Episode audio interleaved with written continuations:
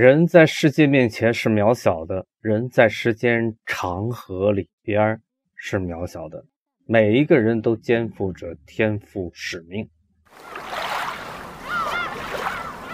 家长水平不提高，就有亲手将孩子推到坑里去的极大风险。因为教育领域里边的坑是最多的，这使得我不得不经常要出来提醒家长：坑来了，坑又来了。家长好，准家长好，超级家长你好。我是芒格，芒格是我，欢迎收听超级家长之声。长期收听超级家长之声，据说可以延年益寿，据说可以提高幸福感，据说可以让家业长青。教育这个事儿，现如今搞的是越来越复杂了，轻视它是不对的，必须正视它。这不，研究生阶段。要不要对研究生提出发表论文的要求，都难以统一思想了，都开始议论了，都开始质疑了。哎，这个事儿难道孰对孰错？在二零一九年的中国还没有搞明白吗？我还以为早就搞明白了呢。作为家长，你是不是也有点懵？近期有人提议。啊！提议者还不是一般的人。他说：“立即纠正大学发展中的一个错误导向，取消对研究生甚至本科生发表论文的规定，这是一个不恰当的规定。”其实，在我国现在，不仅博士生毕业要发表论文，呃，硕士研究生也有这样的规定。相当多的学校对本科生也有规定。甚至有的大学一年级就开始要求发表论文，如果论文任务无法按时完成，那么将面临挂科甚至推迟毕业的后果。提议者呢列举了很多论文发表领域里边的腐败现象，花样不可谓不多，学术造假之风不可谓不大。比如这股子歪风。催生了一个协助他人造假的代写论文、代发论文的行当，捅开这层窗户纸，还真叫那些个老实人眼界大开。我也到网上进行了一番搜索，还真有这样的企业，还不少，向社会公众提供这样的服务，似乎生意还挺红火的。作为一名家长，我的脑海里边冒出了 N 多个问题：难道写论文不是一项基本能力吗？难道非要博士才能写出高质量的论文吗？难道博士写出来的论文一定就是高质量的吗？难道本科生、研究生就写不出论文吗？袁隆平好像只是一名中专生嘞，这又咋说呢？不发表论文，研究生还是研究生吗？研究生就不该发表点论文吗？研究生阶段不写论文，博士阶段就自动会写了吗？写论文的功夫只是写写吗？这就是我们面对的教育领域。呃，如果我们再把部门的个人的利益考虑进来的话，教育领域的复杂度，那又得蹭蹭往上提三百级台阶。我们先来说道说道这个公开发表论文的传统是如何形成的。这肯定不是天生的，对吧？这是一项什么样的制度安排呢？这项制度安排对于人类社会的发展进步到底有什么作用呢？带着这些个问题，我查了查资料，发现这里边学问还真不小。在没有这种制度安排之前，呃，人们发明了什么，或者证明了点什么，都当成宝贝，不愿意轻易拿出来共享。呃，当然，现在我们知道这种做法是不利于社会进步的。对于全人类来说，当然是这个成果越早公开，越能够让全人类共享知识、共享技术。啊，说是这么说，但在还没有形成这么一个公开发表论文的制度安排之前，人们只有守住秘密的动力，而没有公开成果的积极性。胡克和牛顿都是英国的科学家，他们两人为了万有引力定律的发明权归属问题发生了很大的争论啊，斗得很厉害。莱布尼茨和牛顿为了微积分的发明权也进行过激烈的争夺。像这样的事情，在科学发展的历史上曾经是司空见惯的，不足为奇的。为了解决，这个矛盾后来呢，人们想出了这么一个制度，就是鼓励发明者、发现者尽早将他们的成果公之于众，让全人类共享知识。在同行这个圈子里面啊，现在的叫法是科学共同体，谁先公开发表他的成果，同行们就公认谁是这项成果的发明人、发现者。后来这个制度继续完善。又有了申请发明专利这样的制度安排。再后来，专利还可以通过评估而进入交易市场、进入资本市场。这些个制度创新加快了知识服务于人类生活的速度。这样说起来，发表论文这个事情是让全人类共享知识是件大好事这是毋庸置疑的。既然如此，那么问题就应该聚焦在如何让这个传统发扬光大，如何鼓励人们创造出更多的新知识，而不是一纸禁止令。我说错了吗？我都开始怀疑自己的信念了。你说这个事儿大不大？接下来，我想来同家长们谈谈。写论文的能力算不算一项基础的能力？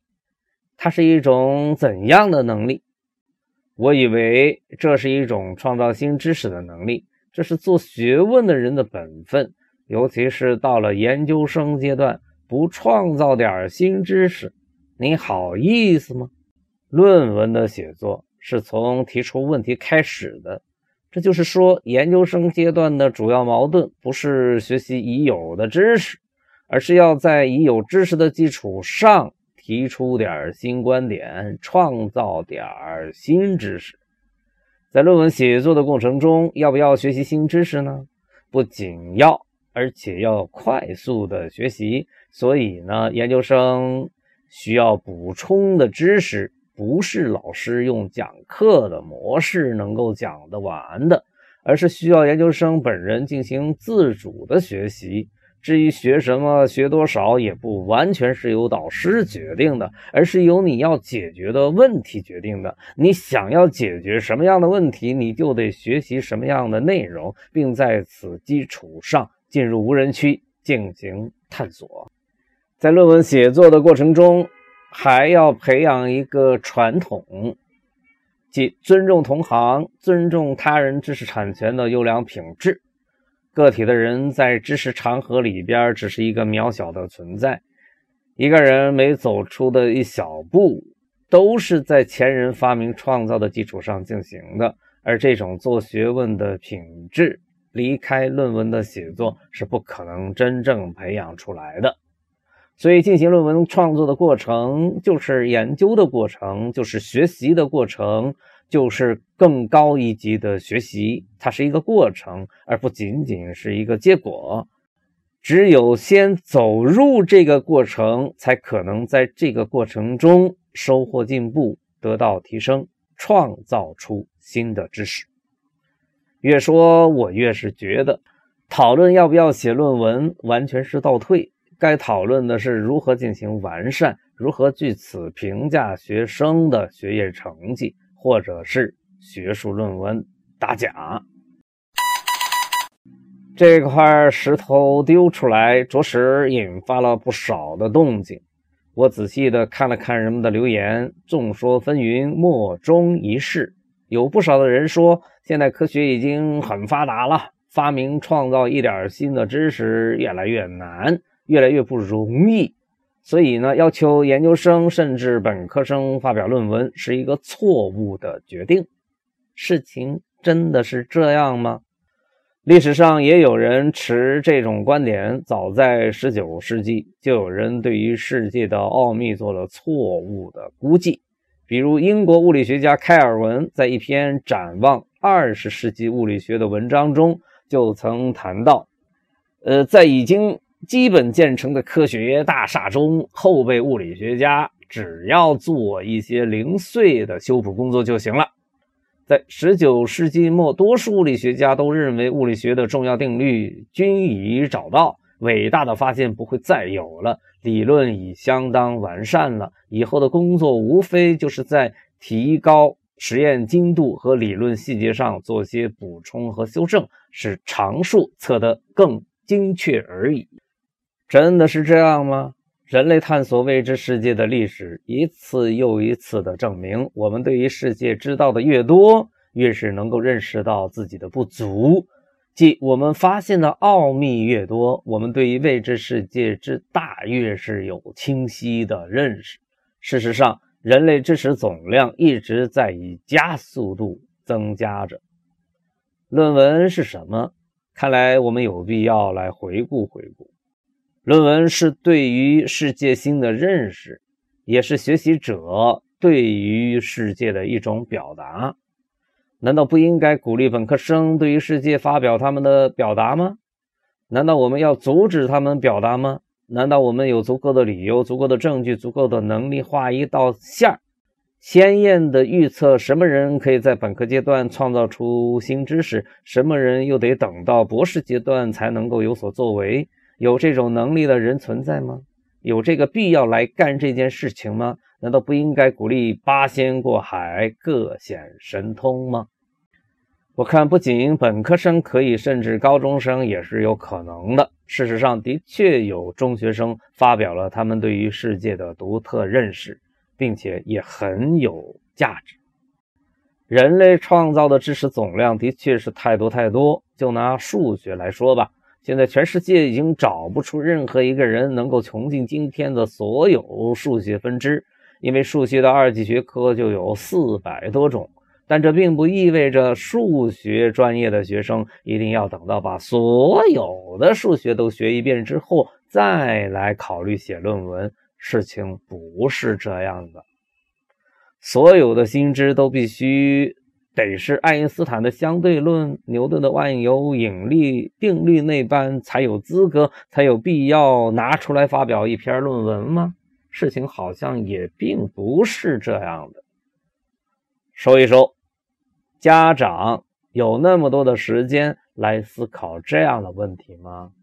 我之所以会这么发问，是因为我觉得这个问题对于家长来说，对于超级家长工程来说。不是一个好问题，而是一个坏问题。在一个坏问题上投入太多的资源是一种浪费。发生了这样的事儿，在二零一九年还发生这样的事情，这是我们民族的悲哀。因此，我此时此刻在思考，我该对家长说些什么呢？我想了想，有两点意见。第一。咬定青山不放松、认准的路，被无数先贤们证明了的路，要不受任何情况的干扰，要坚决的走下去。当我们看不清路的时候呢，不妨把视野放大一点，看眼前不清楚，十年的尺度上看还不清楚的话，我们可以用一百年、两百年这样的大尺度上再来观察。这样，我们就会发现，公开发表论文的学术传统是人类文明的成果之一，对于人类社会的发展，过去作用很大，今天也作用非凡，今后仍将发挥极其重要的作用。不是哪一个人，不是哪一群人改变得了的，即使能改变一时，也改变不了一世。要不要写论文，原则上不是由什么人来定的。而是由问题来定的。如果一个人连问题都没有发现，那当然就谈不上发表论文了。我觉得这才是做学问的根本，问题意识才是要不要做研究、要不要发表论文的根据。而不是什么行政命令。